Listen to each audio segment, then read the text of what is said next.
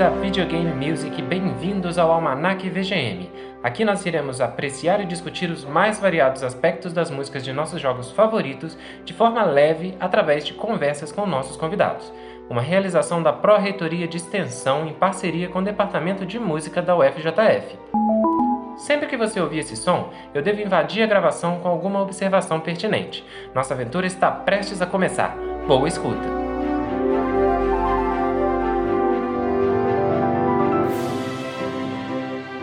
E lembrando de seguir a gente nas redes sociais, o pessoal do Instagram tem tido grande participação na montagem do episódio, AlmanacVGM. Nós estamos também no Twitter, AlmanacVGM. E para sugestões, críticas e o que quer que você queira falar com a gente, a gente está disponível através do e-mail almanacvgm.gmail.com. Nós precisamos muito do seu contato para crescer cada vez mais. Muito obrigado.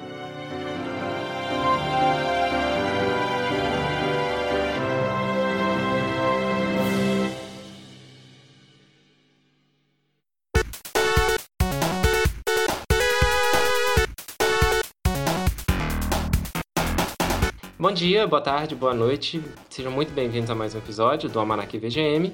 Hoje a gente está aqui com um convidado muito especial para a gente fazer algo que a gente faz no dia a dia, que é, parafraseando o próprio convidado, tietar compositores famosos. Tietar compositor famoso é, é, o, meu, é o meu lema de vida, cara.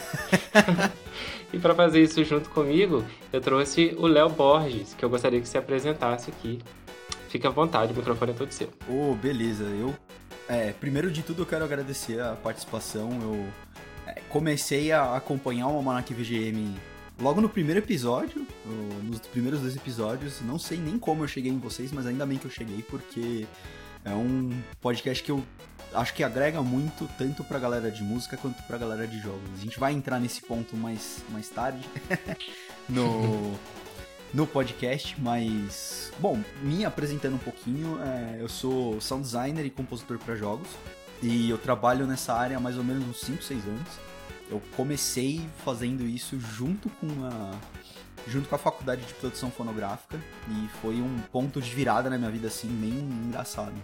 É, o meu background dentro de música sempre foi com música eletrônica. Eu toquei como DJ quando eu tinha 12 anos e é, muito louco. E muito dos novo. 12 aos 16 eu fui nessa, nessa tangente, assim, de música eletrônica, composição, é, produção de música eletrônica. E por motivos de vida e, né, ter que fazer alguma coisa da vida, não pode fazer, né, não, que, que, que é isso? Vai fazer, vai ser DJ pro resto da vida? Não vai, não vai ter futuro. Vai trabalhar com música? Aí eu fui estudar outras coisas.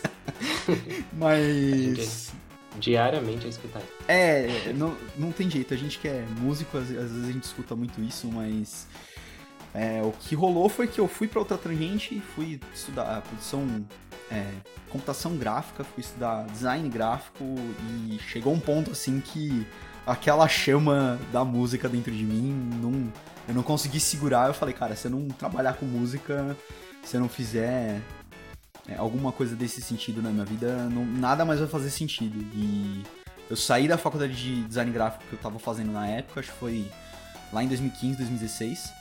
E. É, assim, troquei o curso, na verdade, né? Eu estudei na Belas Artes e eu tive essa possibilidade de sair de design e ir pra produção fonográfica. E aí assim foi. Conheci o, um curso muito bacana chamado Game Audio Academy, que é do Thiago Adamo. Tava no comecinho essa, esse curso, eu fui um dos primeiros alunos. É, Olha que massa. E foi muito bacana, né? Ver essa comunidade crescendo, mas né, conforme eu fui entrando na Game Audio Academy, na faculdade de produção fonográfica, essa paixão assim por game music, por game audio só foi crescendo.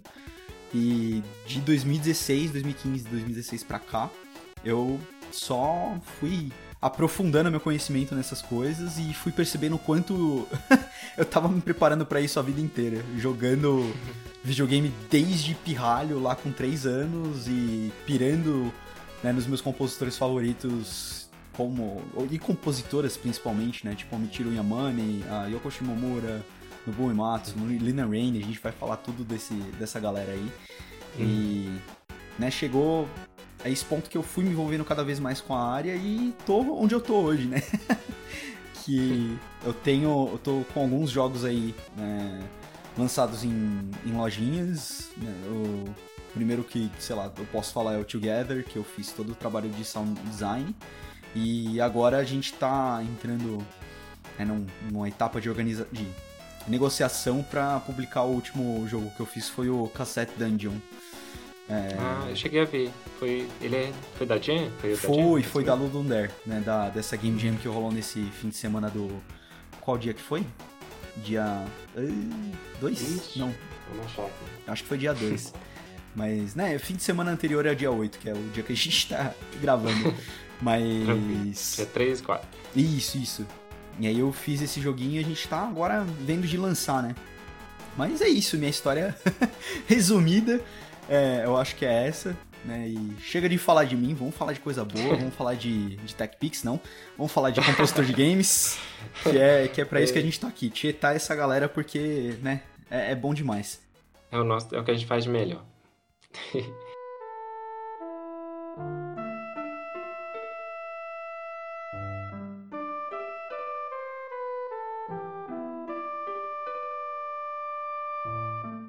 E para abrir então esse cenário de dietagem, a gente vai falar um pouquinho sobre os grandes compositores da história da música dos jogos, né?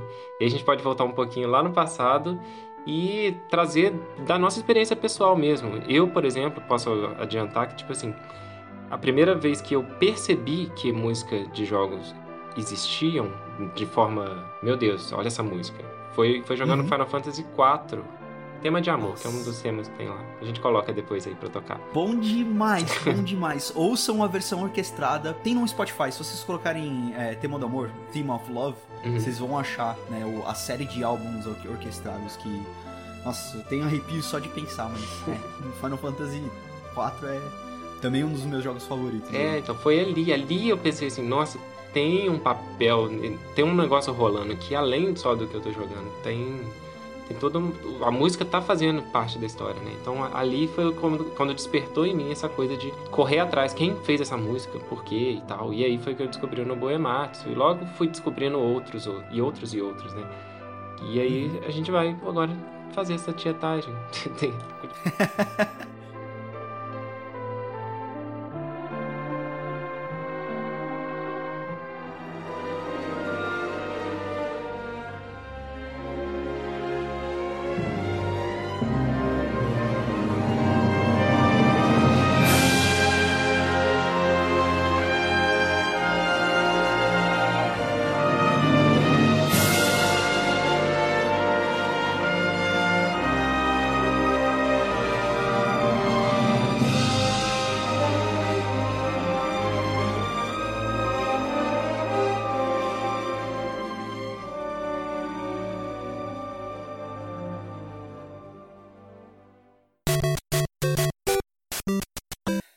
trabalho árduo, assim, a gente pensar num primeiro nome, mas Sim. eu acho que não tem como a gente fugir do Code Kondo, uhum. porque eu acho que as maiores e melhores trilhas de games estão aí com ele. É, particularmente, eu não sou o maior fã dele, porque eu tenho outros, né, outros ídolos o aí. Gosto e outras pesa, né?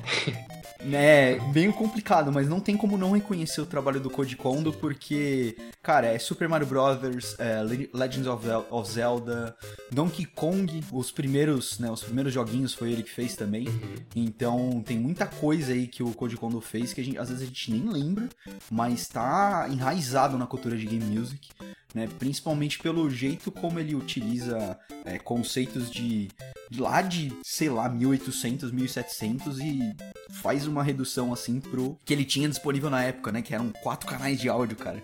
Quatro vozes, que que é isso? Isso é o, o, fenomenal, né? Eu costumo falar muito com, com alunos essas coisas que a limitação gera criatividade, né? Porque se você Exato. tá com ali quatro canais de áudio, você tem que fazer música. E ali ele não tava só fazendo música, ele tava usando conceitos até avançados para se colocar num sisteminha desse tamanho, né? De uma forma que precisava de um trabalho desgraçado, que você tinha que programar a música naquela época muito mais que a gente programa hoje. O, é, exatamente. O compositor da, daquela época não era só compositor, era programador também. Né? Você não tinha como fugir disso.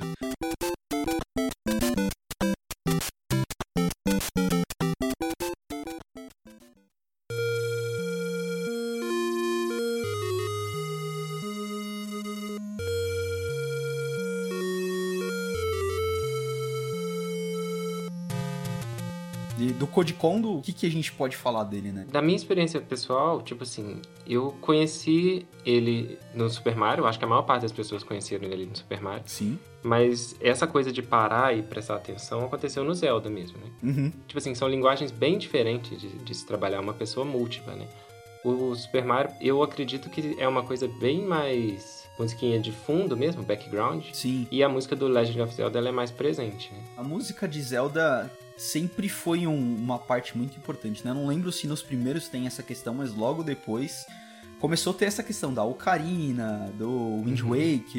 Né? Dessa, dessa questão do batom, né? Do, do Wind Waker e tudo mais. Sempre teve alguma coisa musical dentro dos jogos. Inclusive o Link's Awakening, né? Tem toda essa questão de você coletar uns instrumentos pra poder, spoilers, acordar do sonho. É, é muito interessante como desperta na gente. A coisa da Ocarina despertou em mim um interesse por, por exemplo, sonoridade diferente. Porque Uhum. eu não conhecia a sonoridade de uma Ocarina. É. Esse nome pra mim era um nome do jogo, não era o nome de um instrumento. e através, através do jogo eu fui descobrir esse instrumento que tem uma sonoridade bem legal. é muito louco o jeito como o Code Kondo consegue implementar vários conceitos de composição. A gente pega o tema do Legends of Zelda, ele tem uma questão muito do, né, de ter duas melodias, uma melodia e uma contra-melodia tocando, Sim. ou uma certa progressão de acordes, né, que vão salientar aquela coisa do herói na aventura, isso, aquilo, é Uhum. tudo é muito bem trabalhado e ele precisa ser bem trabalhado porque você só tem três instrumentos né, melódicos e um ali de, de percussão, né? É muito louco porque você precisa fazer uso de técnicas ali de composição pra poder salientar a música. né?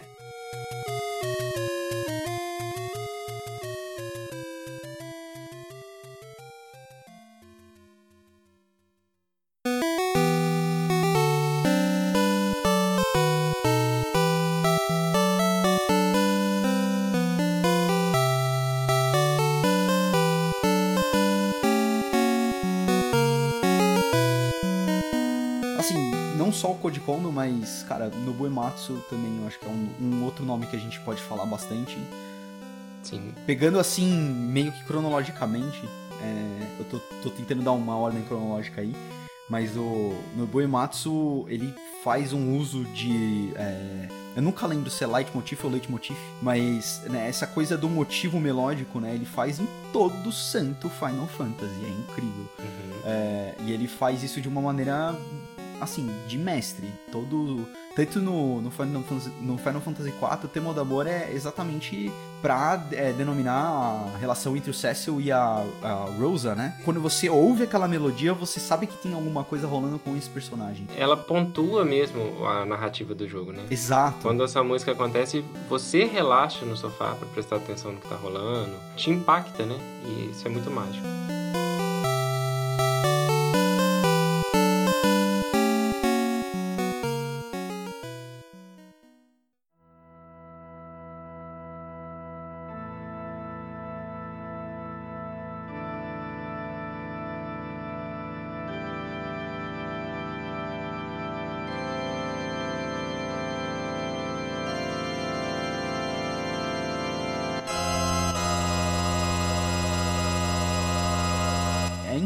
Jeito como o Nobuo Ematsu consegue fazer uso desses temas, né? No Final Fantasy VI, uma curiosidade aí, uma trivia sobre o Final Fantasy VI é que o desenvolvimento do jogo foi feito pensado da seguinte forma.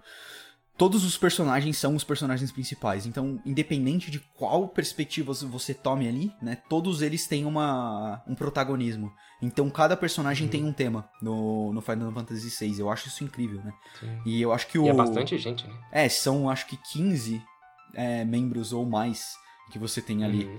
E é muito louco porque eu eu já internalizei esses temas dentro de mim, eu sei. Eu sei o que que é o tema de cada personagem. É muito louco porque, querendo ou não, tem um protagonista que é a Terra, né? A Sim. Terra É o tema que me vem na cabeça. Exato.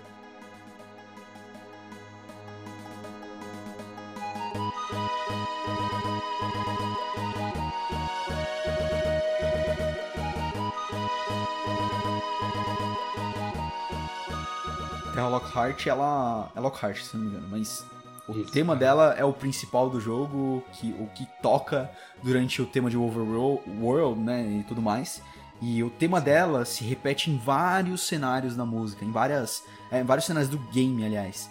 Então, essa, esse uso do, do motivo melódico é feito durante todo o Final Fantasy e quando você ouve aquele né, você logo lembra da personagem e na maioria das vezes tem alguma relação com a própria Terra, né? Então, cara, é incrível demais. Né? No, o Nobu, a gente pode falar do Final Fantasy 1 até o 3, se eu não me engano. Sim. Que foram do NES, né? Uhum. E aí depois começou do Super NES, mas mesmo antes ele já tinha essa. É, esse, esse uso. Inclusive tem um. É, tem um canal no YouTube chamado GameScore Fanfare, para quem gosta de game music, é obrigado a ver esse canal. Mas ele faz uma série chamada Guerreiros do, Le do Leitmotiv, né? Warriors of Leitmotiv. Ele pega cada um dos Final Fantasy, né, pra é, discutir esse tema do, do uso do motivo melódico, da, do tema, né? Sim. Então é muito, muito louco. O 6 foi onde eu vi isso mais presente na, entre todos. Porque, por exemplo, até dentro da Dancing Mad tem um leitmotiv do, do Kefka, Kefka né? Exato. Que eu acho muito legal como é que uma música puxa a outra só pra fazer uma referência. É tão. E é, e é muito louco porque é, o. Nobuo Uematsu é um fã de carteirinha de rock progressivo, né? Então ali na Dance Mad tem umas fórmulas de compasso todas loucas, tipo 7x8 e, Uhum. e, e assim vai. E quando a música, ó, o tema do Kefka toca, ele- ela toca em 7x8 e é uma- um dos concertos assim que você fica. é, adiciona aquela, aquele tema caótico que é o, né, o Keiora Kivo do, do Kefka. Eu acho isso muito, muito louco. Essa música pra mim é uma obra de arte. Não, total.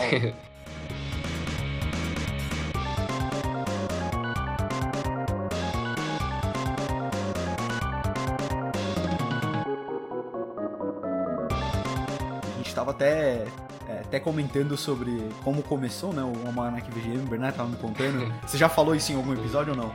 Não, não falei não. O podcast ele surgiu por causa de uma análise que eu fiz de Dancing Match para uma professora, Marta, né, que é a nossa coordenadora. E aí ela adorou a análise e tal. E abriu essa, esse horizonte que até então eu não, não sabia que a UFJF me dava essa, essa oportunidade de falar de VGM numa faculdade de música.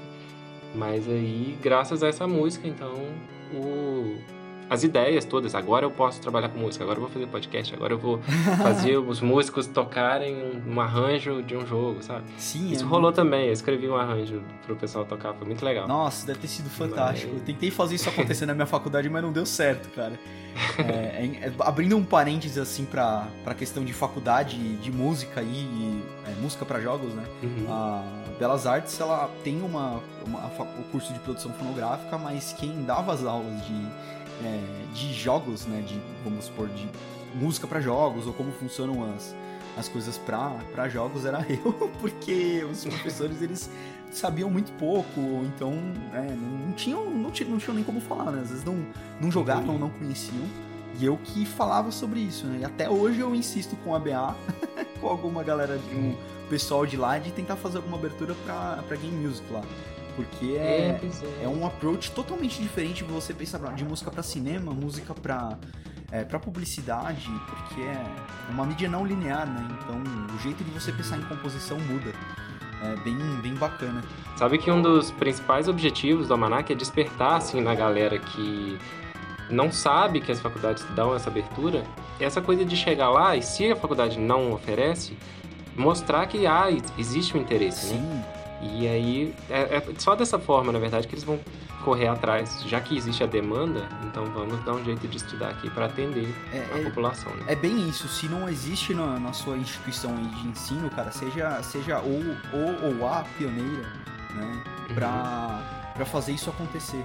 Eu acho que todo, todo mundo que estudou ali na BA comigo é, é, conheceu um pouco de game music, querendo ou não, porque é uma coisa que eu não parava de falar né, pra todo mundo. E é uma coisa que eu acho que Sim. tem uma importância muito grande, né? Mas voltando assim pros... não é uma brincadeira, não é uma brincadeira. É, séria. tem muito isso, né? Tem um precon... rola um preconceito dentro do, da, da academia, né? Da, do- no mundo acadêmico, né? De, ah, é musiquinha pra jogo, é, é zoeira, sabe? Não, é, cara, é- sempre escuto isso. dá, dá pra expandir bastante. A gente tava falando sobre isso no Dev Talk com o Thomas, com o Thomas Kaufman, sobre como os professores dele mesmo não, não levavam isso a sério. Muito louco. Triste. Mas vamos lá, tamo aí pra mudar.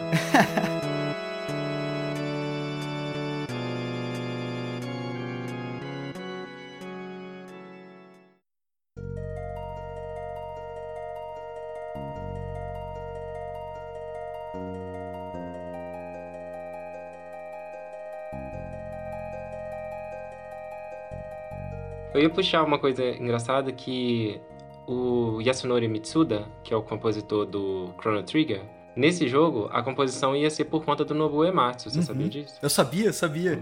Inclusive, vi, vivo confundindo, achando que o Nobuo que compôs as músicas. Sim, mas ele estava ocupado com alguma outra coisa. E o Yasunori era novo na empresa, é uma história muito doida. E aí o, o cara quase morreu para compor, pra compor a trilha do jogo, porque ele trabalhava de noite e tal. Ele era supervisionado pelo Nobuo, né? Mas era ele que cuidava da coisa toda. E é outro jogo que tem a trilha como narrativa, assim, que eu acho genial. É muito impressionante como, como ele conta através da música a história, a história através da música, e como que conversa ali, né? É, cara, é um, um diálogo muito importante que ele faz também, com a música contando história de cenários, ela contando história de personagens, né? várias... É, várias coisinhas que tem ali dentro da trilha do, do Chrono Trigger. Eu, eu mesmo não conheço tanto né, a trilha do Chrono Trigger, mas eu sei o quão fantástica ela é.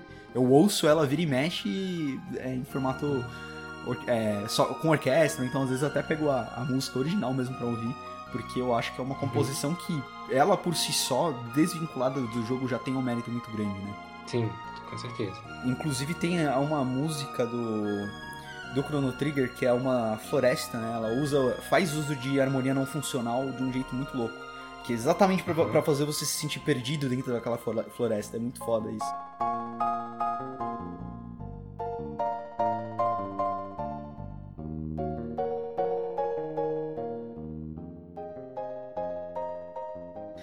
Esses nomes todos eles são muito importantes. Inclusive, dando uma dica aí para quem tá ouvindo, é, vejam um documentário da Red Bull é, Academy, Music Academy, alguma coisa assim, chamado Digging in the Carts. É um documentário que fala sobre VGM, ele ilustra todos esses compositores, né? E compositoras, inclusive. Tem uma presença feminina bem grande né? na, na indústria de jogos. Isso me dá um baita orgulho, porque às vezes a gente vê até pela história como né, a, as vozes femininas aí são às vezes abafadas pelos seus, pelos seus counterparts masculinos.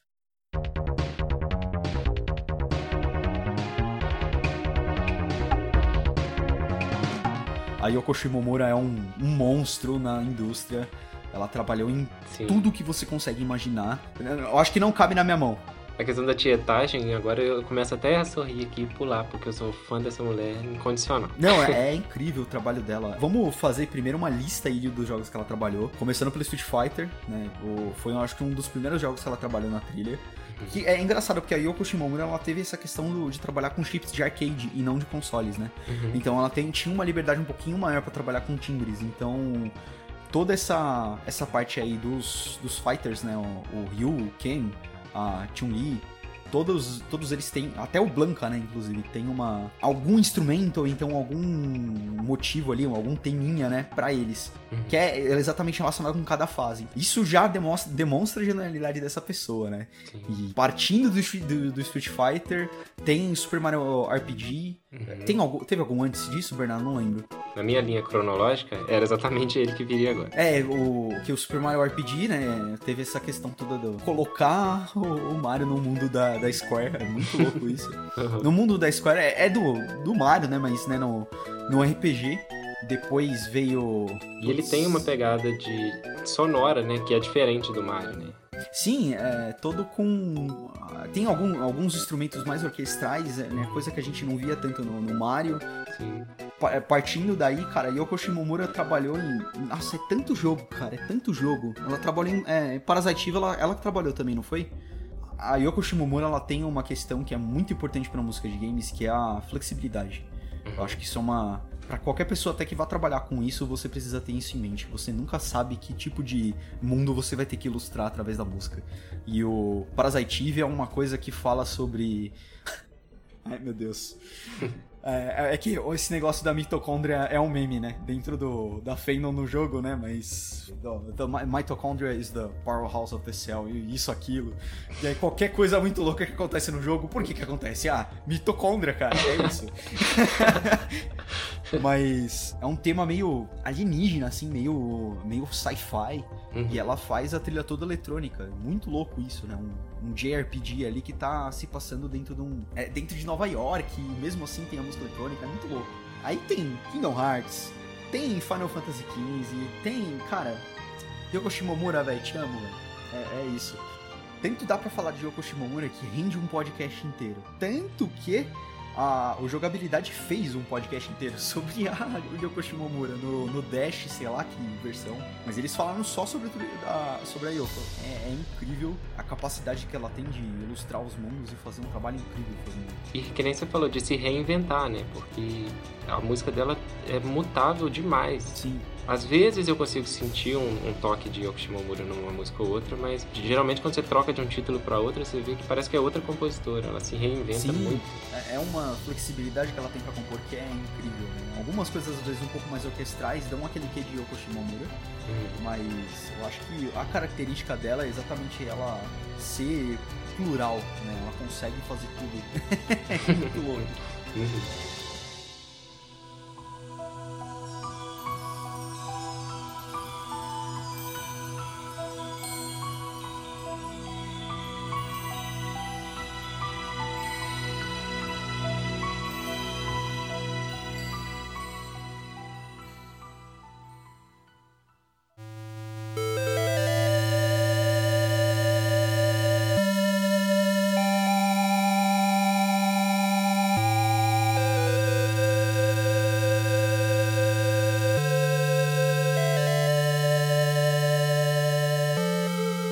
Nessa parte aí, a gente foi um pouquinho do 8-bit, depois pro 16-bit e nessa parte do 16-bit a gente tem uma divisão, né? Porque a gente tava nessa época de Sega versus Nintendo e tinha uma diferença muito crucial entre os chips dos consoles dele, né?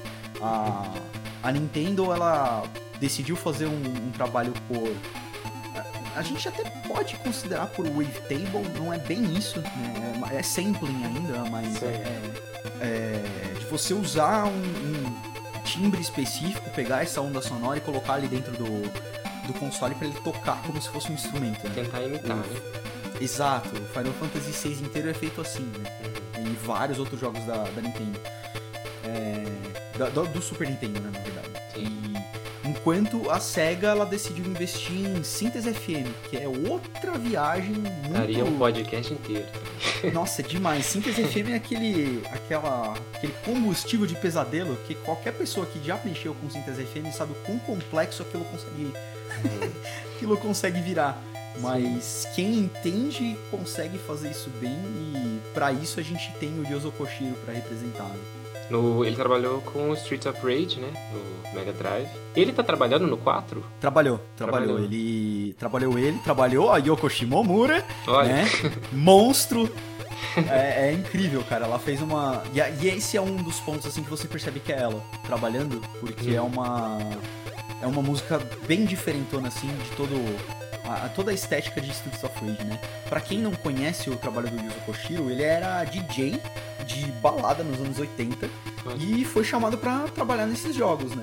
É, eu acho que ele fez alguns outros trabalhos anteriores a esse, né? Ao Streets of Rage, mas todo mundo conhece ele mais por ele, né? Você citou até o ActRaiser também. Isso, o ActRaiser que é, é, bom pontuar porque não tem uma, não é uma música eletrônica, né? É uma música bem mais orquestralzona. Então, né, dentro do, das limitações do, do console, né?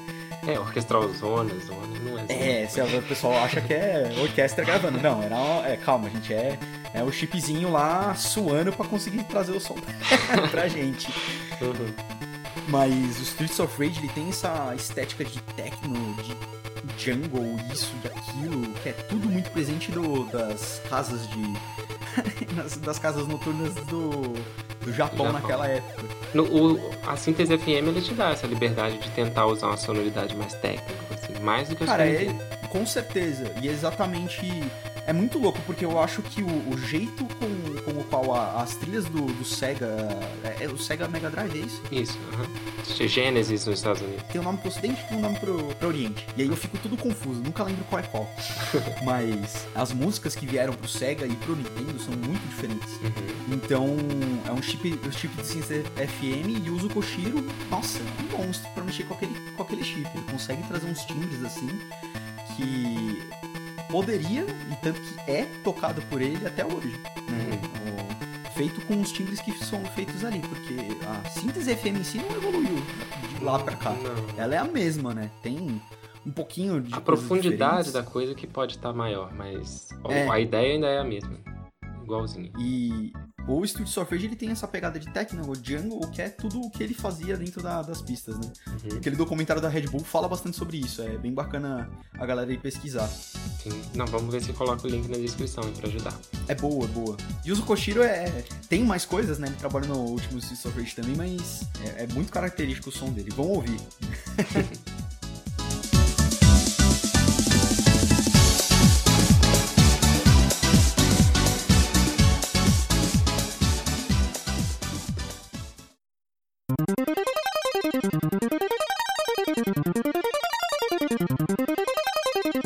Aliás, um nome que a gente até não colocou no roteirinho é o Barry Leach, que faz a trilha do, do Top Gear. O rei do arpejo, como eu costumo falar. Eu já participei de algumas palestras que ele deu aqui no Brasil e ele, ele falava.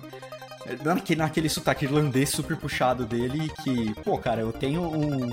Eu tenho pouquíssimos chips aqui e eu quero fazer uns acordes super complicados. O que, que eu vou fazer? Ah, eu vou fazer um acorde de 30 oitavas, sabe? Sendo exagerado, né? Mas é, é, é, uma coisa que ele, que ele faz muito, né? nos, nos jogos do, é, do Top Gear e agora no Horizon Chase é uma marca uma marca registrada dele. O, o, Top Gear, todo mundo conhece aquele primeiro toquezinho lá, né? Sim. é exatamente é. um arpejador fazendo. Sim. É, exatamente, né? O pessoal reconhece exatamente pelo arpejador, né? Uhum. Às vezes mais do que o tema em si. É, é que o tema é. é esse tema às vezes o pessoal não lembra, uhum. mas o arpejo em si é muito característico. Uhum. É, tem uma, uma, banda aqui no, no Brasil chamada Mega Driver que eles, né, eles fizeram cover pra caramba de, de Barry Leach e, um, um, dos shows dele o Barry Leach estava presente. O Barry conta que ele tava chorando assim com o pessoal, ou cantando a música do jogo. Né?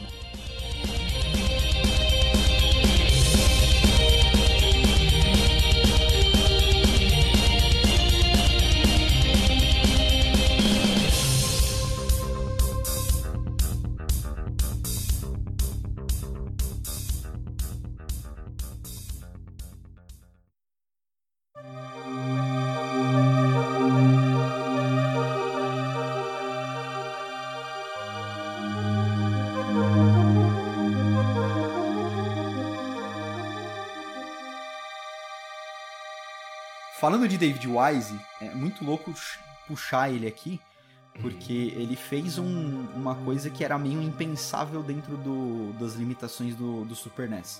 Para quem não sabe, o Super NES ele tinha uma certa limitação de canais de sample, né? E desses canais aí que a gente explicou, né, que são pequenas ondas sonoras aí reproduzidas e o sample em si, que Aí daria a voz do, do Street Fighter, por exemplo, falando KO e essas coisas, né? Coisas Sim. mais. que acabam até ocupando memória ali dentro do cartucho, né? Mas no caso do David Wise, ele fez uma parada meio impensável que foi transformar aquilo quase que num sintetizador por sample, sabe? Uhum. Muito difícil de explicar. Tem uns vídeos no YouTube explicando o que, que ele fez, eu até vou tentar passar pro Bernard também depois. Uhum. Mas quem não conhece Aquatic Canvas é insano. A música já abre já mostrando o potencial. Uhum do trabalho dele, né? É impressionante como ele fez aquelas variações que foi ali no, no negócio de quase que abrir o videogame para entender tudo, como o que poderia ser. Não, é, é, é isso. É bem cirúrgico o que ele fez. Ah, com certeza. Depois que veio o Donkey Kong pro Super Nintendo, tudo mudou, né? Tudo Porque mudou. aí as pessoas começaram a enxergar o potencial de trazer 3D para dentro do, do, console, de trazer uma música completamente diferente, né? Uhum. E tudo isso é feito ali do, com o David Wise. É, ele trabalha nos três, se não me engano. Acho que sim, nos três. O Donkey Kong em si, ele tem essa questão toda trabalhada dentro do, do chip do Super Nintendo e é uma coisa que dá um destaque absurdo pro jogo. Né? E é outro, outra parte onde a trilha se destaca tanto quanto o jogo. O que não é sempre desejável, mas principalmente nessa, nessa época mais antiga, é uma coisa que eu acho que contribui muito pro jogo. Sim, aquele cenário da água parece que é um negócio muito maior do que o que tá rolando ali, né? Toquinhos de genialidade. Uhum. Uma curiosidade que a gente que eu acho que é obrigatório a gente mencionar é que dentro do, das trilhas do Donkey Kong o David Wise não foi o único compositor. Inclusive, teve uma, uma moça trabalhando com ele, eu, infelizmente não vou lembrar o nome dela, mas aquele canal Gamescore Fanfare, ele tem um jogo, um vídeo inteiro falando sobre mulheres na indústria. Olha só. E eu acho que vale muito a pena a gente ressaltar pra galera ir assistir e dar reconhecimento para essa, pra essa mulherada que, assim, mandou bem demais. Uma frase que marcou muito dentro do vídeo dele é, é ela é tão boa que as pessoas nem percebem que não é o David Wise. E isso é muito triste de, de pensar. Sim, infelizmente.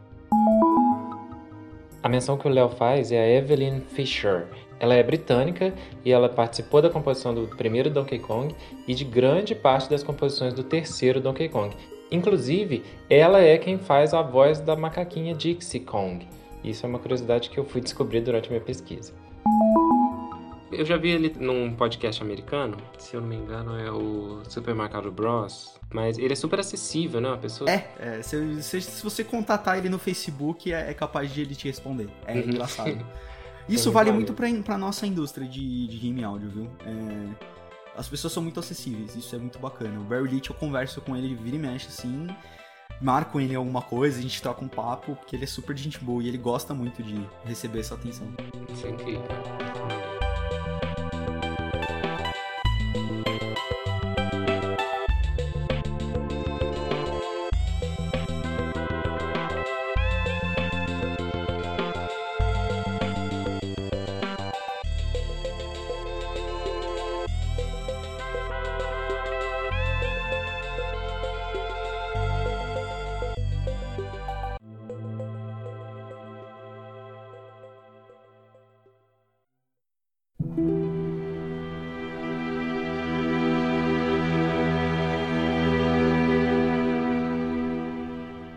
Dar uma janelinha pro Motor Sakuraba, que eu prometi falar.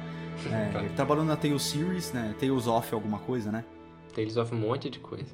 É, exatamente. mas eu não conheço tanto o trabalho dele no, no, na, na, série Tales, mas em Dark Souls é muito presente porque a música, para quem já jogou Dark Souls, o, o, Dark Souls ele tem alguma musiquinha ou outra para alguns é, alguns cenários específicos, tipo Fire Link, né?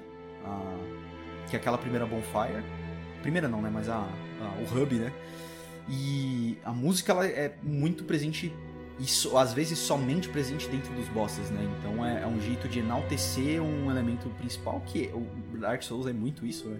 Uhum. É quase um boss rush. E a forma dele, dele aplicar essa música no, nas boss fights é, é muito doida, né? Não sei se, se é no primeiro, se é no segundo ou no terceiro, mas a música do, do último boss é uma coisa tranquila. É, é do primeiro e do terceiro. Sim, é muito é. doido isso, né? Como assim, é um negócio tô me arrepiando aqui. O famoso plim plim plom, né? Pô, nossa. É, é fantástico porque voltando aqui, aqui para aquela questão do, do motivo, né? Ele uhum. faz essa é, esse motivo musical se repetir e se reinventar durante a música inteira. E é muito louco porque é uma música todas as músicas do Dark Souls tem aquela coisa de ser caótica e te dar medo e te deixar desconcertado, a música final, que é o tema do Gwyn, né? É, é Lord, putz, Lords, of, Lords of Cinder, alguma coisa assim. Ela é uma música feita só no piano.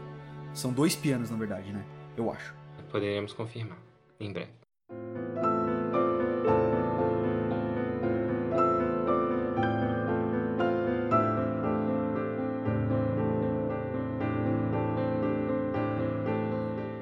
Marcante demais, tanto, tanto que é tão marcante é que no, no Dark Souls 3, né? No último boss, quando você vai lutar contra o, o, Lords of, o Lord of Cinder lá, ele. A segunda ou terceira fase do boss, ele começa a copiar todo o moveset do Gwyn e começa a tocar a, o tema do Gwyn no fundo. É um momento assim de arrepiar o cabelo da nuca, cara. Porque é, é storytelling feito através da música de um jeito que às vezes a gente não espera e quando bate aquela, aquele plim plim plom, nossa, você pausa o jogo e chora. É isso que acontece comigo.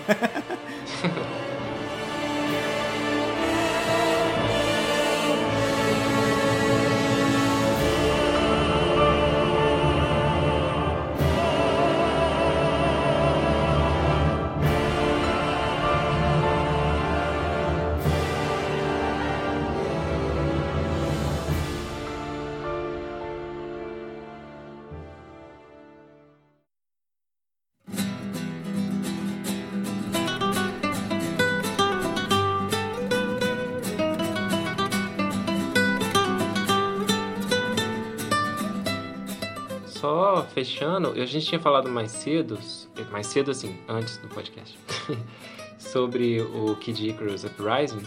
E eu tô olhando aqui a lista de compositores dele, não, não é um só, são vários. E olha que interessante, nele trabalharam juntos o Motoi Sakuraba, o Yuzo Koshiro e o Yatsunori Mitsuda.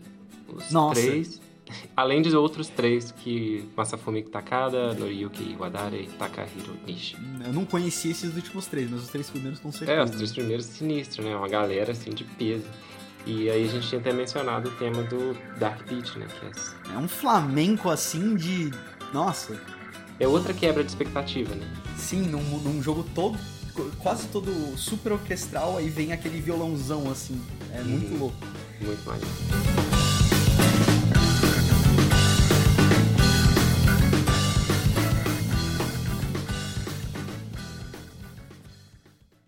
É, partindo então desses compositores que fizeram história, a gente vai para mais compositores que fizeram história. Mas dessa vez os que fizeram parte da nossa história, né? E as nossas Uhum. principais inspirações. Pela lista que o Léo me passou, a gente tem inspirações muito semelhantes. É.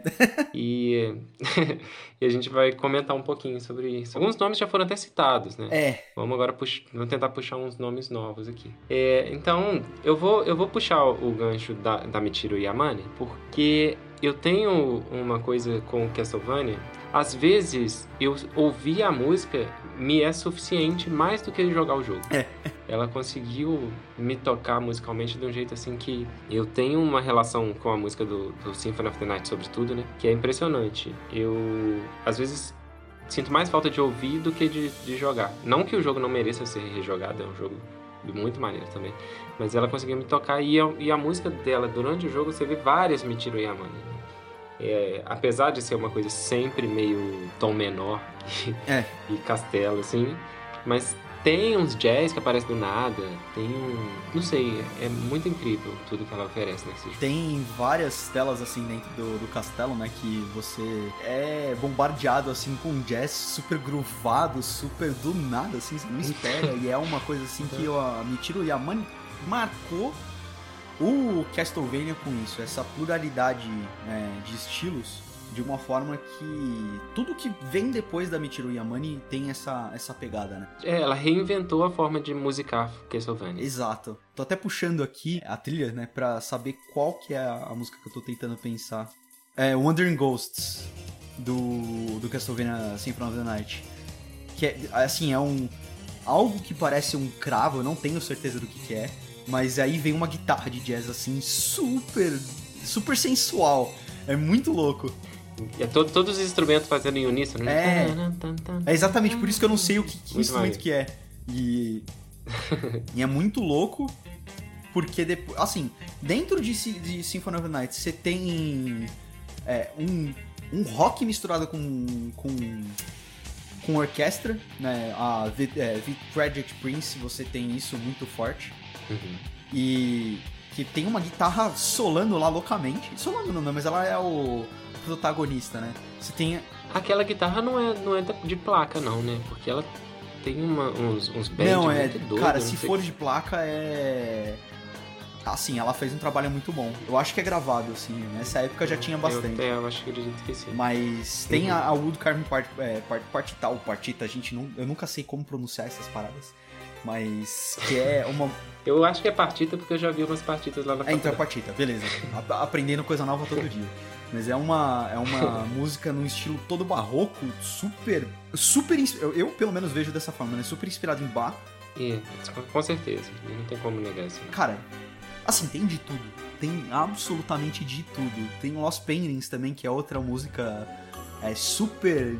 É uma música toda etérea, super viajada. Nossa, é. Cada música ali da, da Michiru Yamane ilustra um cenário assim, da- dessa forma que você mesmo falou. É, é suficiente você ou- ouvir a música pra sentir que você tá jogando mesmo. Porque é muito, muito bem trabalhado o jeito que, que ela faz essa, essa ligação, né? A citação que eu ia fazer era da Dance of Palace. Nossa, ai que música fantástica. Sim, eu, essa música eu parei pra prestar muita atenção nela uma vez que eu cheguei pra um colega meu, na infância, infância não, adolescência, e falei, ah, eu toco piano. Aí ele falou, toca Dance of Palace.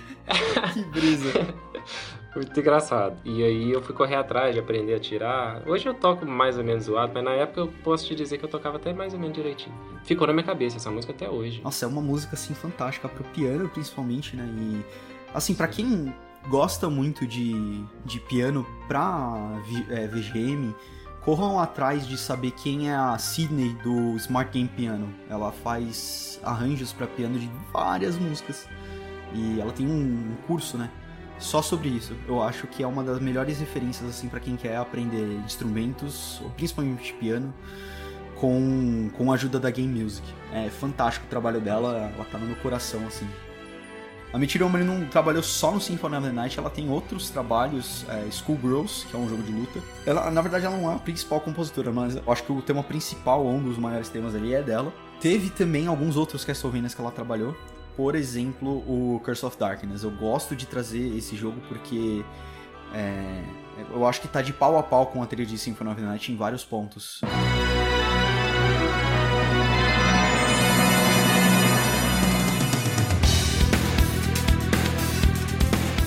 Trilha assim de Curse of Darkness, a primeira trilha que você ouve, que é o é, Abandoned Castle, é. Putz. É, é, tudo que você quer da Michiru Yamane, cara. É, tem um, um, um, baita órgão ali tocando o, o é, um tema para você. Tem o. É, tem a guitarra e tem o sintetizador que começou a ser mais implementado nessa época, né? Ela tá no Bloodstained agora, recentemente. Isso, isso. Ela fez a, a trilha do Bloodstained e foi uma das coisas assim que tava lá como gol do Kickstarter, né? Cara, o Kickstarter do Bloodstained foi insano, né? 5 milhões, cara, foi para cima de 5 milhões, um negócio bizarro. Mas uma do, um dos gols ali, dos stretch goals, era trazer a Michiru Yamane pra, compor, pra compor a trilha. E eu, eu quis apoiar só por isso. Eu falei, é... Eu...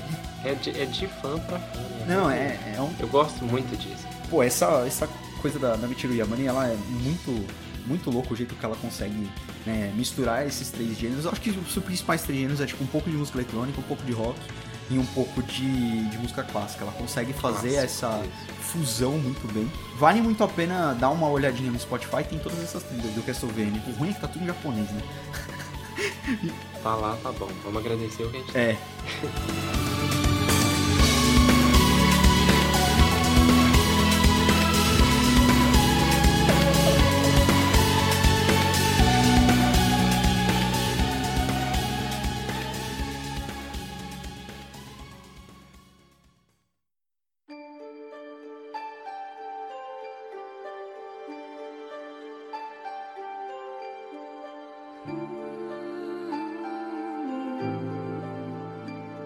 joguei os Ores, mas eu ouvi as trilhas. Nossa, jogue, por favor. Eu, eu sei, cara. Eu tenho, eu tenho tatuado no meu braço. Eu sei. É, é, muito complicado. a, a, eu tenho uma amiga dentro de Game Audio, que é a Dani Serrano, e ela é... Nossa, ela é fã demais do, do, do Ori. Inclusive, teve uma vez que eu tava com ela... E a gente tava lá junto, ela começou a me contar uma das histórias das quests do, do é, Will of the Wisps, e aí eu, eu falei, não, mano. Eu comecei a chorar com ela, e ela começou a chorar comigo, e ela tava só contando, eu não tava Sim. nem jogando o jogo. Nossa, é impressionante. E o. Mas, mas tá, vamos falar da música, depois a gente conversa sobre isso. Não, e exatamente pela é... música, porque quando toca aquele tema do Ori, né? E aquela, aquelas cordas assim, fantásticas, isso no 2, né? Mas no 1 um também Sim. tem muito isso presente. Você, assim, só você, você não tem mais bases, assim. É, é... Não, tira todas as suas forças, mas você começa a arrepiar tudo que pode. É... E é simples, o negócio, o chocante é isso. Tipo assim, você vai, ah, vou tirar essa harmonia que deve ser complexa, mas você vai pegar, não é. Uhum. O, o, cara tá trabalhando ali com, com coisas assim, harmonicamente falando, né? Uhum. Que, que é simples, mas o simples tão bem feito. É que, que você fica impressionado. Eu, eu sou muito impressionado com a trilha desse jogo. Do primeiro, antes de tudo, mas depois do segundo igualmente. É, o primeiro eu, eu sempre ouvia da trilha e eu acabei ouvindo assim, mas é, é complicado porque eu ouvi ela desconectada do jogo, né? E eu acho que o jogo Sim. dá uma, um peso muito grande pra trilha e vice-versa. Mas o, o Gareth Cocker, Cocker ou Cocker, eu nunca lembro, nunca sei como, Não, como que se faz. Mas ele, ele faz esse uso é uma trilha orquestrada, muito bem orquestrada. E é bem isso que você falou, é o simples e o simples bem feito. Eu sempre vou bater nesse martelo. É melhor você fazer o simples bem feito do que o complicado meia boca, sabe? É, só mais uma coisa, eu acho muito legal como o 2, ele traz a trilha do 1 e durante o jogo ela vai se transformando na trilha do 2. Isso, isso é de uma forma. Quando você jogar, que eu sei que eu você vou, vai eu jogar, vou. Eventualmente eu vou jogar. você vai perceber que a trilha, a trilha do 2 começa como se fosse a do 1 e aos poucos vão entrando elementos do 2. Fica um momento que é misturada, meio 1, meio 2, Uhum. e depois vira só o tema do 2. Nossa, isso é feito de uma forma que eu não sei nem explicar, pôr em palavras. Nossa, a É hora muito que a Dani ouvir esse podcast, ela vai ficar, vai ficar inquieta, eu tenho certeza.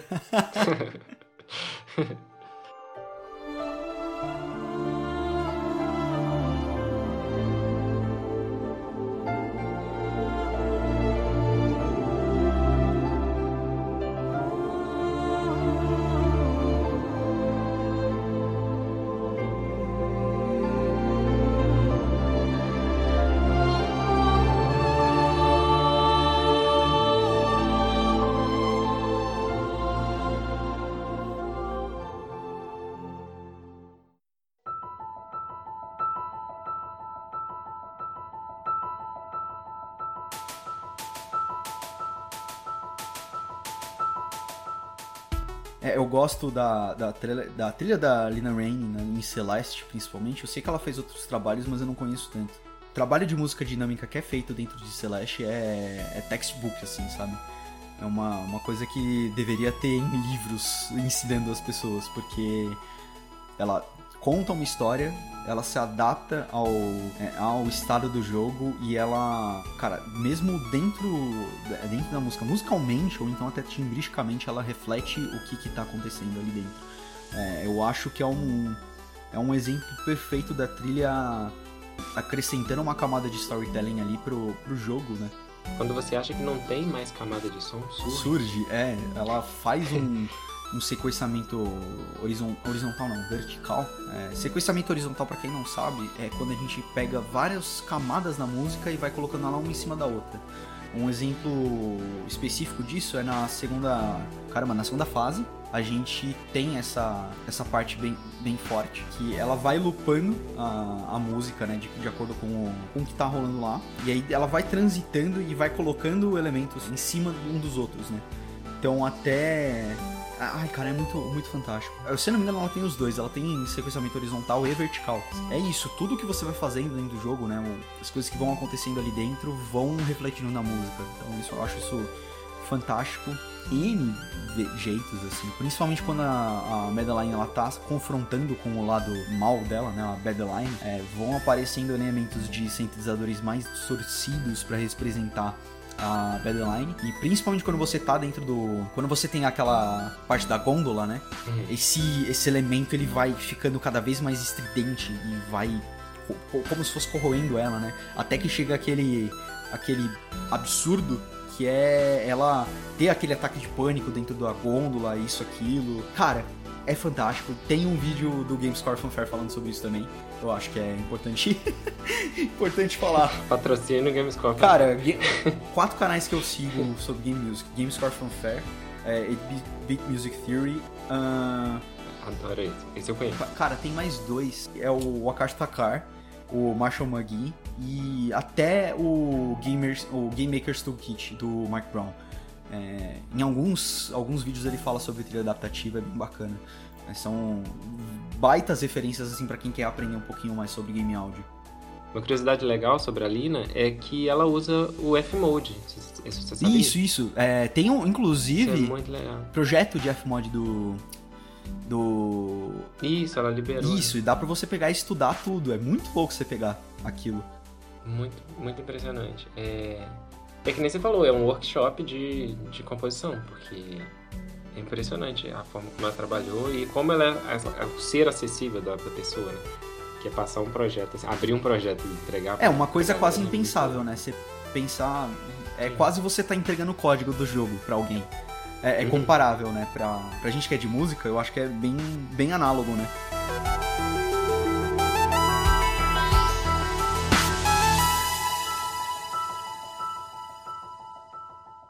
Assim, as, as sugestões do Instagram foi bacana porque eu tava conversando com o Bernard, é, que eu conheço todos, e, e eu acho que são todas referências, até inclusive muito modernas, né? Da Game Music, cada coisinha aqui tem uma, uma coisa específica pra se falar.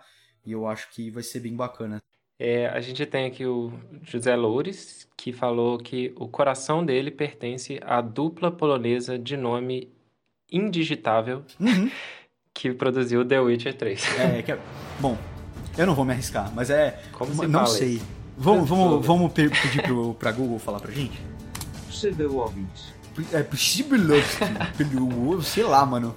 Mas é, é, ele faz muito. Eles, né, no, no caso. Fa- eles fazem uma, uma- um transporte, assim, pra, da gente pra, pra aquela época. Quais eram os instrumentos usados e quais são os instrumentos usados etnicamente, né, por, por aquela região como um todo. É muito louco porque isso reflete até dentro da, das DLCs. Né? Blood and Wine, eu acho que isso é muito presente quando eles começam a usar o, o acordeão para fazer algumas é, algumas algumas trilhas de tensão ou então algumas coisas até de batalha. A Blood and Wine tem essa essa questão toda como se você estivesse numa vila da Itália do acordeão ou então alguma região ali de perto, né? Como que poderia como que poderia ser os instrumentos daquela época. Eu acho muito bacana. Não sei se você tem outra perspectiva assim da trilha. É um trabalho, é um trabalho semelhante que, com o que o Jeremy Soule fez no Skyrim, né? É isso. Que é bem trazer para o ambiente, você internalizar musicalmente também. né? Vou tocar aqui um pandeirinho da Idade Média, porque a gente tá na Idade Média. É, Vou tocar aqui um acordeão, então, sabe essas coisas. Eu acho isso muito importante, não só interessante, como importante, né? Localizar a sua trilha. Sim, sim, é exatamente isso. É, eu tava tendo um papo com o Bruno Mendes né, esses tempos, que o Bruno Mendes ele é um, nossa, um ávido amante assim da música japonesa e oriental. O primeiro episódio do seu podcast que eu escutei foi com ele.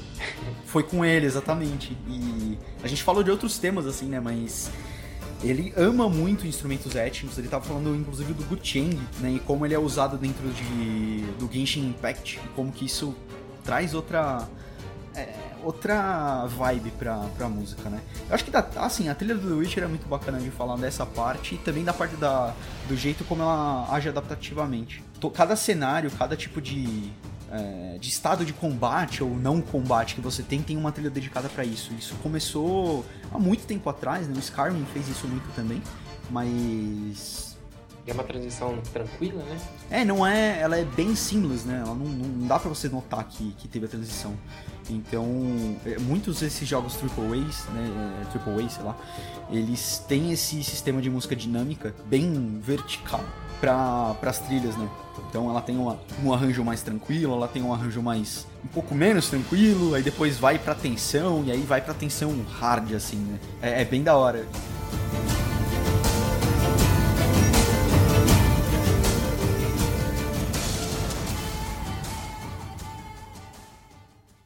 É, a gente tem também o José falando do Darren Corb. E a Ashley Barrett, cara. Falar de Darren Corb sem falar da Ashley Barrett é pecado.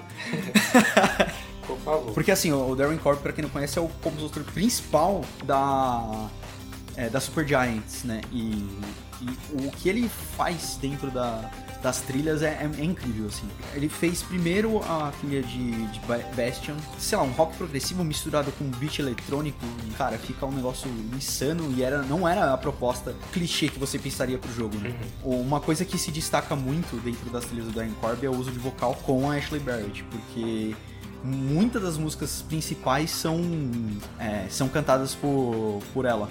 A primeira que eu consigo pensar é a.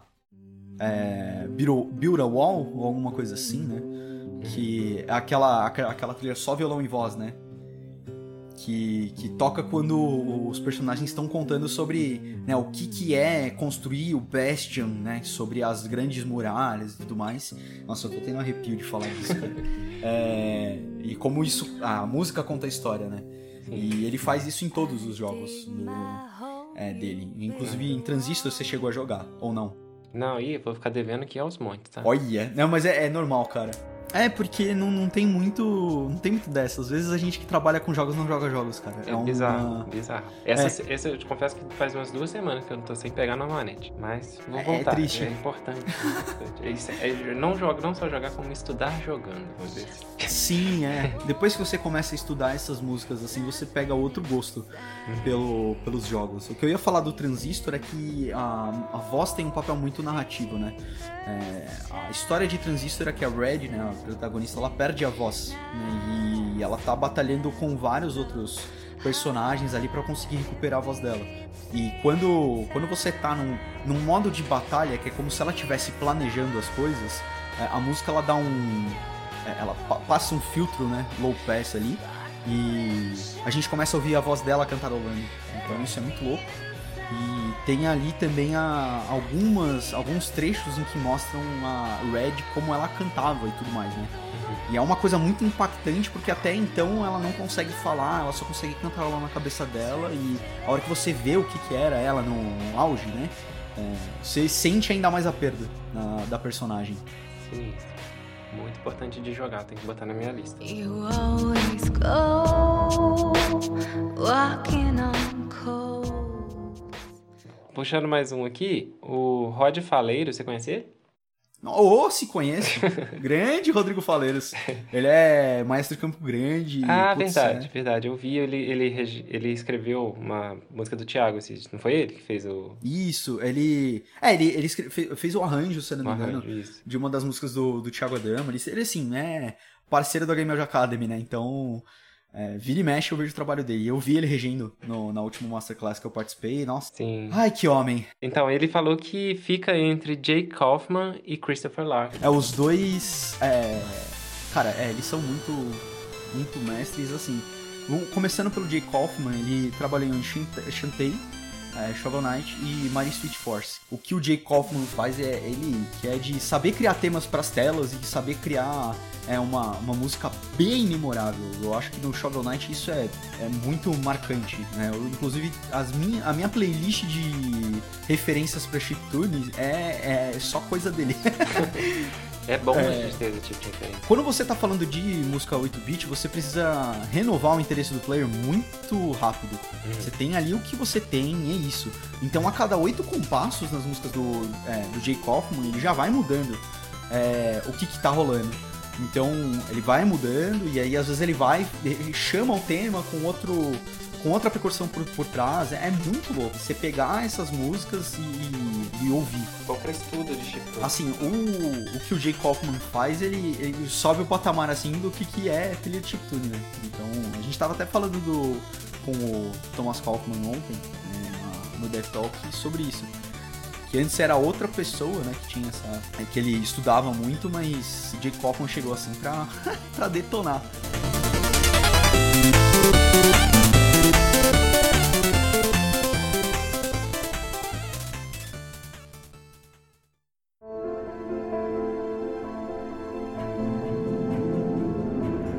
É bom a gente pegar o Christopher Larkin porque volta pra aquela questão. Metroidvanias em geral costumam ter uma trilha boa por Uhum. trás. Eu não sei se é uma se é uma coisa só da minha cabeça, mas eu sinto que é bem isso. Até pegando a trilha de Metroid, né? né, Super Metroid e Metroid Prime, né? Tem ó, essa questão da música muito presente e como que a música faz um papel de te contar a história da do que tá rolando lá. Né?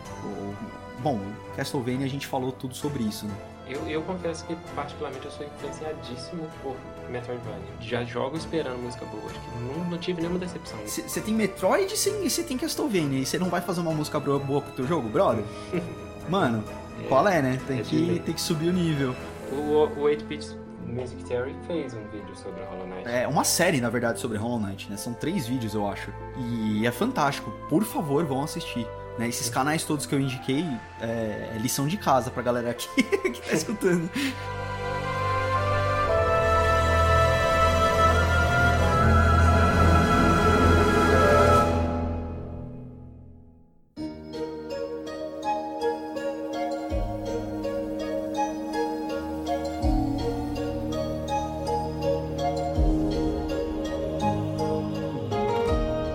Tomás ele trabalhou em algumas trilhas aí mais conhecidinhas. Tem Oniken, tem Hop Tale, que foi um pouquinho mais recente, e teve principalmente o Dandara, né? Assim, a gente falou muito sobre o Dandara no, é, no Dev Talk.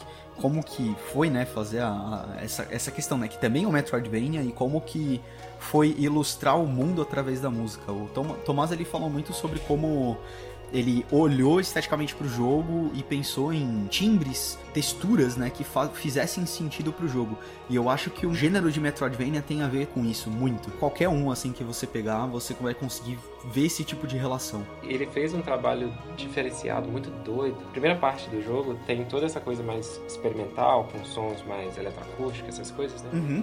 E a segunda é mais melódica. E, as- e aí eu, eu tive até uma con- conversa, entre aspas, com ele no Twitter, falando como que a segunda parte envolve toda aquela coisa da solidão, né? Porque é num, num mundo onde só tem ela, praticamente. É. Que é os onde acontecem os trials, né? Uhum. E aí ele coloca o piano e o piano faz um efeito impressionante de exatamente destacar como é, como é um lugar inóspito, assim, deserto. E ele faz isso de uma forma tão boa. Fiquei, fiquei muito impressionado com essa. É, ah, o trabalho do Tomás, assim, é, é muito bom. Ele sabe trabalhar com muita. É, com, com muito tipo de som. É, é muito louco isso. O Onikin é um, é um jogo todo né, chiptune. E o Mira, ou Moira, né, é, que era um jogo que ficou em. Foi de Kickstarter e tá meio no hiato. é, também era, e era muito bom, assim. Eu, eu fiquei triste que o jogo não, não tá indo pra frente, né? Mas é, é muito bacana o, o trabalho dele e tem alguma é, algumas músicas do, do Tomás que são inclusive um pouco mais a- a- orgânicas, né? O Hop a Tail é totalmente isso. Uhum. Que é um joguinho pra mobile e ele é todo. Ele, ele tem um arranjo mais tradicional, né? O que a gente conseguiria pensar. Sim.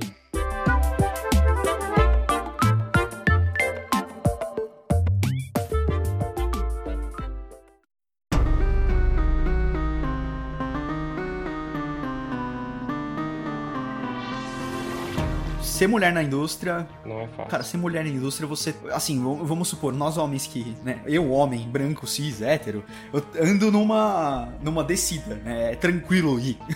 pra elas é o contrário, né? E tem muita. tem muito impedimento. O que eu, que eu fiquei pensando de trazer é, seria, o- seria o trabalho da Dani Serrano, seria o trabalho da, da Bettina Calmon, seria o trabalho da, da Juliane Andreso. E a Dani Serrano, Serrano mais, porque ela, é é, ela é uma amiga mais próxima, né? Tem um, um Dev Talk inteiro com ela. Eu acho que se podem dar, dar biscoito pra ela lá e também seguir ela.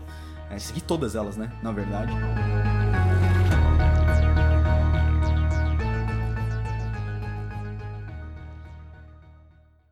O outro jogo que eu queria trazer aqui é porque me marcou de uma forma bem curiosa. Foi muito lo- no começo lá no. Quando eu tava começando a desenvolver essa paixão por game áudio. Tava tendo essas primeiras. é, esses primeiros jogos grandes nacionais, né? O primeiro estúdio assim que eu consigo marcar é o estúdio da Behold, né? E quem faz as trilhas pra, pra Behold é o Rafael Miller, né? O trabalho dele pro Chroma Squad, que é o, algo que eu vou trazer aqui, né?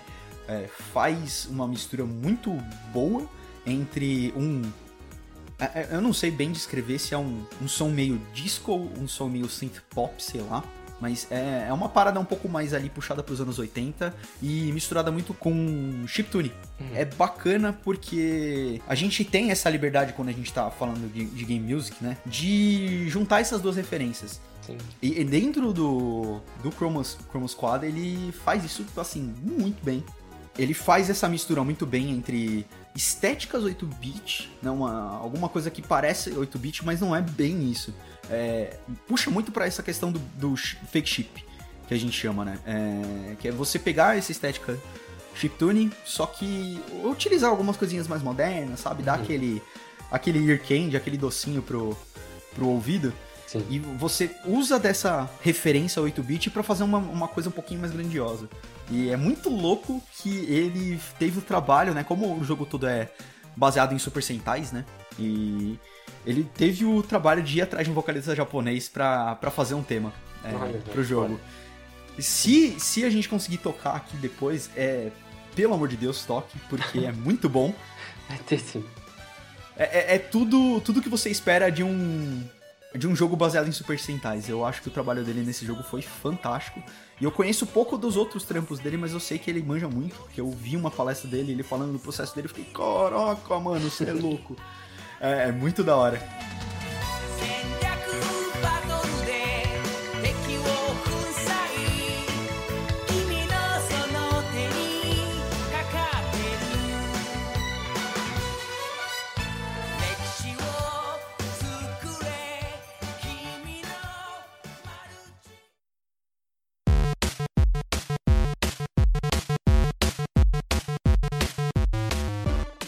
Muito louco. A nossa indústria ela tem nomes muito, muito loucos, assim, muito bons. E, e eles são muito acessíveis, né? Pô, assim, já falei da- das meninas, né? Que estão aí na, na, na vanguarda, eu di- diria. e, tem muita, muita, muito mais gente que tá trabalhando em trilha também. É, o Bruno Mendes, que faz trilhas. Ele faz umas trilhas orquestrais fantásticas. Assim, esse é o momento que eu vou jogar nome aí Puxa pra a galera, puxa a pesquisar. galera. Aham.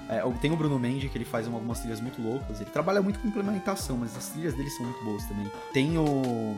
é, falando um pouco da- de profissionais de voz, né? O Tanekoshima, que é. Gabriel Taneko, né? Mas eu chamo de Tanekoshima porque é onde, como vocês vão encontrar ele. Ele também faz muita coisa de dublagem pra games e é um.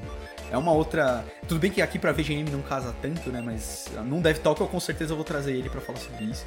Sim. Nossa, é tanta gente, velho. É, é tanta gente que, que é, é complicado de, de escolher nomes às vezes. Tem, tem, tem muita gente. O trabalho do, do, do Thiago mesmo, é, acho que é legal. Sim, o, o Thiago é o pioneiro, né, do, do game audio aqui no, no Brasil, principalmente. E o, tanto trabalho de, de trilha dele, né? Ele também é um pouco dessa galera aí que vem da eletrônica. Eu acho que os melhores trabalhos dele são esses, né, mais eletrônicos. A trilha de Rocket Fist, por exemplo, eu gosto muito dela. E tem mais uma, pô, tem mais uma galera. Tem o, o Glauber Barreto, que é o Saibase, que ele trabalha mais com, com produção mesmo, mas ele fez a trilha de Akane. Cara, Murilo Romero também é outro cara que manda muito bem.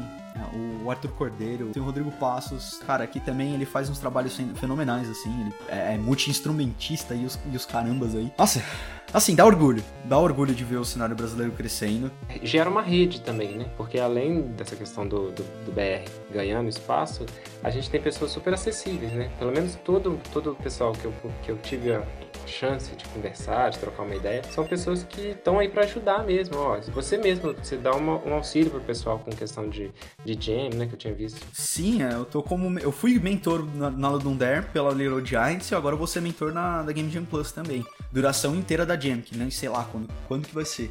Mas. Quanto tempo que vai ser, né? Mas. Você vê que é uma coisa conjunta, né? A gente, não, a gente quer crescer, claro, todo mundo quer o crescimento pessoal, mas a gente quer carregar o máximo de pessoa possível, né? É, eu sempre falo que todo mundo cresce mais quando a gente cresce junto, cara. Uhum. É, é um, um, um lema que eu levo assim pra mim. E só pra não esquecer, uma última pessoa que eu quero citar é o Lucas Gaudilei, que ele tem um medinho de, de postar os trabalhos dele. É, ele tem. Eu fico, Sim, eu fico é é louco isso? porque eu gosto do trabalho dele e, e ele fica meio tímido, né? Ele trabalha também muito com edição de vídeo, às vezes é, fica meio complicado, mas quero ver ele, sabe, indo, indo com tudo. Ele fez o último, um último jogo pra Women Game Jam. Quem, se, se vocês pesquisarem o, o nome dele, vocês vão achar, né? É, o, o jogo. É Lucas Gaudilei. É, Gaudilei é meio complicado, né? Mas é, é G de, G de gato, A de amor, U de uva, D de dado, I de igreja, E de elefante e lei com Y. Por isso que eu falei, é meio estranho. Bem diferente. É, é, cara, é muita gente pra, pra citar. É, quem, quem quiser, conversa comigo que eu, eu gosto de dar, dar biscoito pra essa galera toda que eu acho muito importante. Para finalizar esse episódio, a gente trouxe duas músicas do nosso convidado, Léo Borges. A primeira delas se chama Final Tape, que é do jogo Cassette Dungeon, que é o último trabalho do Léo. E a segunda delas se chama Cybernetic Wasteland, que vai tocar no background, mas também é um trabalho do Léo um pouco anterior. Por favor, vão até o Instagram dele e biscoitem-no à vontade. Eu tenho certeza que ele vai gostar.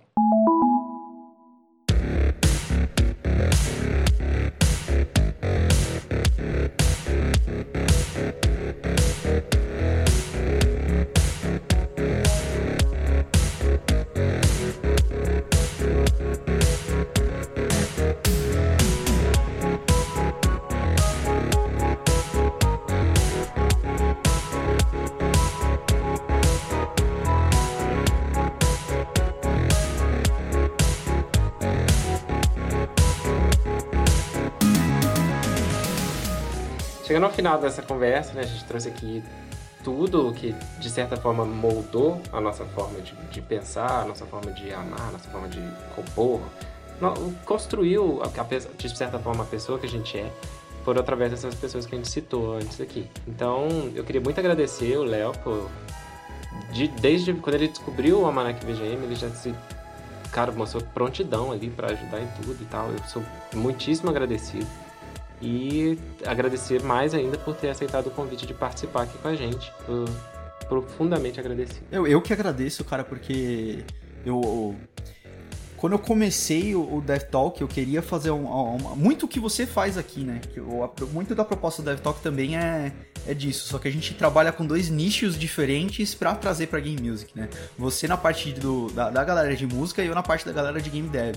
Eu, eu acho que a gente fazer esse ecossistema de, né, de podcasts e iniciativas, né, pra, pra informar a galera sobre isso é, é essencial pra, pra gente né, crescer junto. Eu acho que esse é o. esse é o, o moral do dia, né? A gente conseguir crescer. É, a moral do dia. A gente conseguir crescer junto é, é o mais importante e eu quero também agradecer aqui o espaço, porque eu, eu acho que o trabalho que você faz é um trabalho muito incrível, eu acho que é muito importante.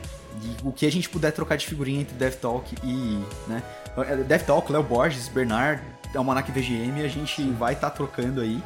E também agradecer toda essa galera que, cara, me dá um apoio gigantesco. né, Eu, eu sempre vou agradecer aos meus amigos que é, me- não me deixaram né, desistir de game music, é, principalmente a Dani de Serrano, eu sempre falo isso, eu não vou parar de falar. que ela me deu um gás assim pra me- voltar a me dedicar a isso, que eu, eu tenho demais a agradecer ela. E a toda essa galera que eu citei, que são amigos próximos meus. E até pelo, pelo cenário de game music ser pequeno, você acaba fazendo amizade muito fácil com todo mundo, né? Mas mas, assim, agradecer toda essa galera, né? Agradecer a, a- até ao Thiago Adamo, que, cara, me introduziu a esse mundo né, de game music. Eu acho que sem a, a iniciativa da Game Academy eu não teria enxergado isso como uma opção de carreira viável. E agradecer, agradecer a todo mundo que tá ouvindo a gente aqui. Mas, mas acho que é, é isso. Se vocês quiserem me seguir em rede social, é arroba. É, Léo Borges underline LB, desculpa. No Instagram. No, no Twitter é, é isso, só que underline LBS. Léo Borges underline LBS, né? É, é, não, lá você vai, vocês vão achar meu trabalho e até no Spotify eu tô como Léo Borges Soundworks, porque tem alguém com o perfil Léo Borges já. Eu tive que inventar a firula.